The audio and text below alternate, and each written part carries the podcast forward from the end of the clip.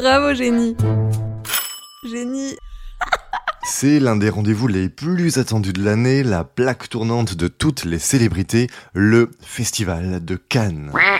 Non, Cannes, la ville, merci. Bon, figurez-vous que cet événement majeur du cinéma a fêté ses 75 ans cette semaine, mais au fait, savez-vous pourquoi le Festival de Cannes, eh ben il se déroule à Cannes?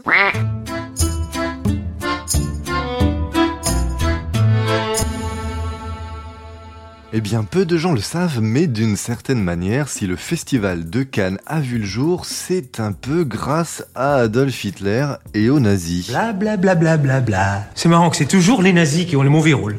bah euh, oui, hein, mais bon, là au moins ça valait le coup.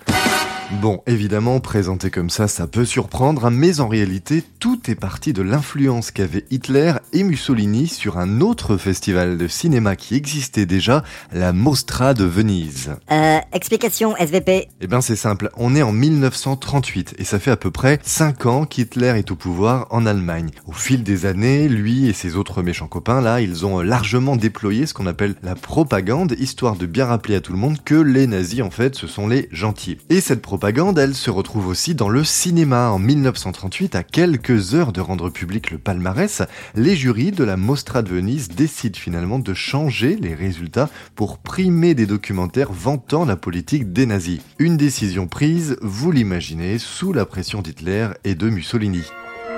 La palme d'or du festival est cette année décernée à Émeric pour son formidable podcast Bravo Génie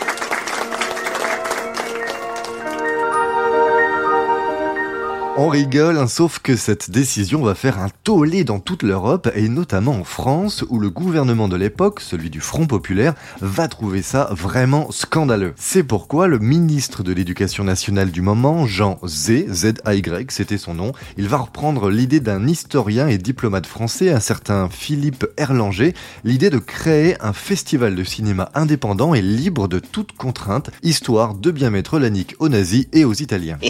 La décision est actée mais reste maintenant à savoir où installer ce festival. Comme on cherche clairement à concurrencer celui de Venise, il faut un cadre tout aussi prestigieux pour en mettre plein la vue à tout le monde. Alors dix villes sont en concurrence, hein, parmi lesquelles Cannes et Biarritz qui font un petit peu la course en tête. Et en mai 1939, bim, c'est Biarritz qui est choisi. Explosion de joie au Pays Basque mais grosse déception en Méditerranée.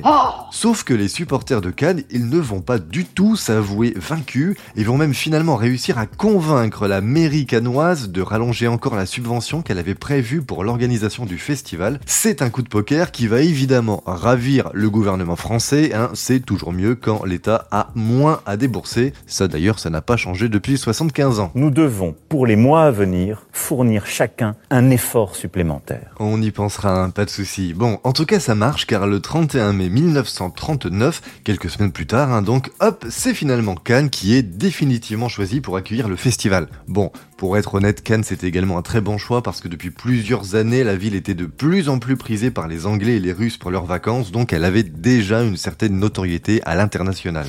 La ville étant choisie, il ne restait plus maintenant qu'à fixer une date pour la première édition du Festival de Cannes. On prévoit ça le 1er septembre 1939. Tiens, c'est marrant. Le même jour que l'ouverture de la Mostra de Venise. Hum, hum, coïncidence? Euh, Je ne crois pas, non. Sauf que voilà, le 1er septembre 1939, et ben c'est aussi le jour où Hitler il décide d'envahir la Pologne. Ouais, le truc con. Les organisateurs décident donc de reporter de quelques jours, sauf que voilà, trois semaines plus tard, et eh bien cette fois la guerre est déclarée dans toute l'Europe et là c'est vraiment pas de chance. Oula Et ouais, et là les organisateurs ils décident cette fois de reporter l'événement mais de quelques années. C'est pour ça que la vraie première édition du Festival de Cannes, elle s'est ouverte le 20 septembre 1946, après la guerre, Pépouze, avec champagne et tapis rouge. Et voilà, vous savez tout, mais juste pour aujourd'hui. Alors, à très vite les génies